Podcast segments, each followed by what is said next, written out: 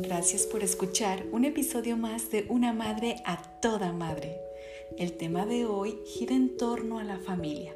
Sí, la familia en la era digital.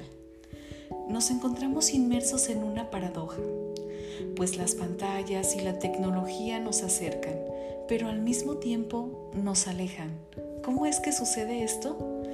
A cada momento estamos creando conexiones con el mundo exterior mediante Internet, pero al mismo tiempo esto nos aleja de las personas cercanas, por ejemplo, nuestra pareja y nuestros hijos. El celular se ha vuelto un elemento tan cotidiano en nuestra vida casi como la ropa que vestimos. Como padres estamos absortos día y noche en las pantallas e internet, ya sea por trabajo o por ocio, prestamos una atención exhaustiva a los medios digitales y podemos no darnos cuenta del daño intelectual y emocional que estamos provocando a nuestros hijos, especialmente a los más pequeños veremos al menos tres efectos negativos de los cuales se ha comprobado que efectivamente podemos estar causando un daño irreversible en el cerebro y desarrollo cognitivo de nuestros niños. También les dejaré unas sencillas recomendaciones para contrarrestar dichos efectos negativos. En primer lugar está la alteración del comportamiento.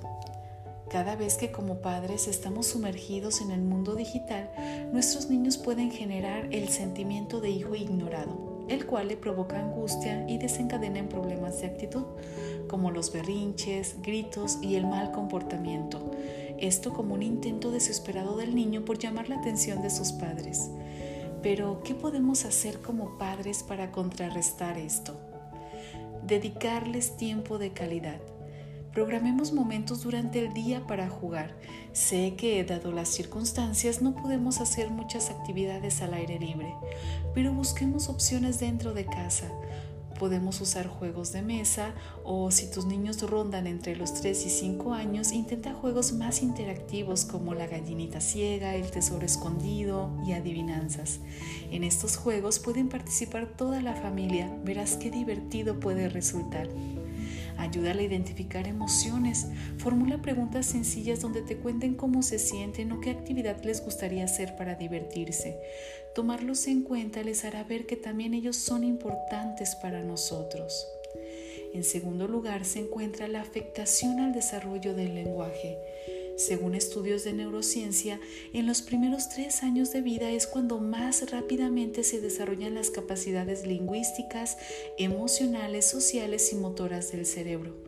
Por ejemplo, en ese periodo se forman entre 700 y 1000 nuevas conexiones neuronales por segundo. El desarrollo del vocabulario comienza entre los 15 y los 18 meses y continúa hasta los años preescolares.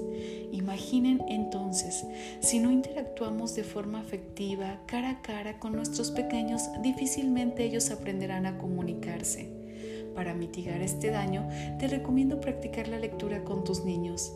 Elige un cuento que sea de su agrado o, en lo particular, a mí me ha resultado inventarle historias de aventuras o de animales cada noche. Es una actividad que mi hija disfruta mucho.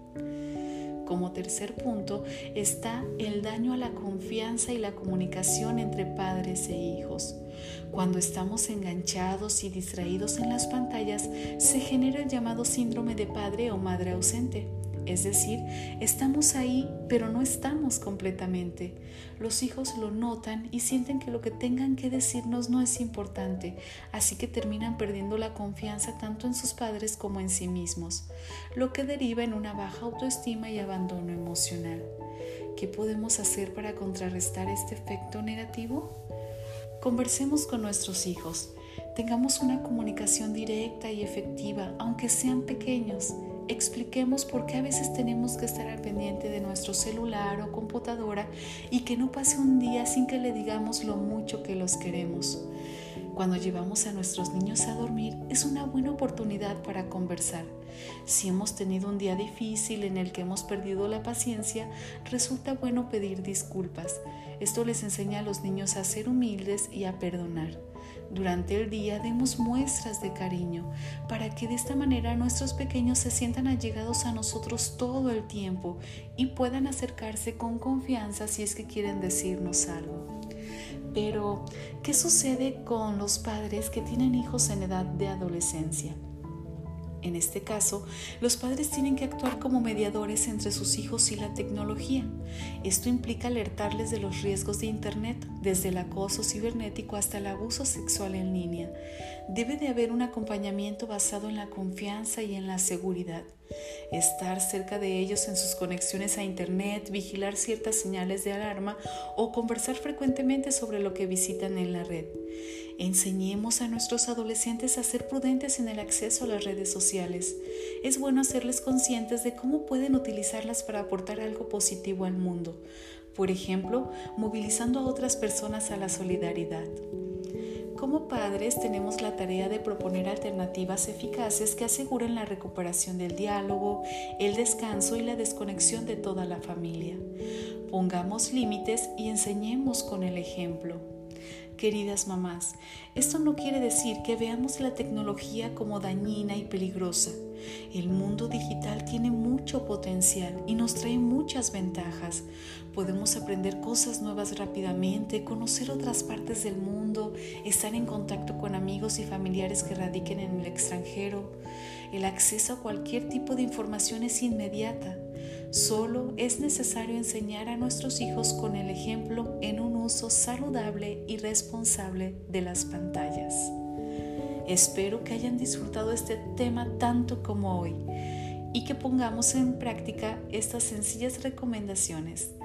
Yo soy Miriam Mascorro. Hasta pronto.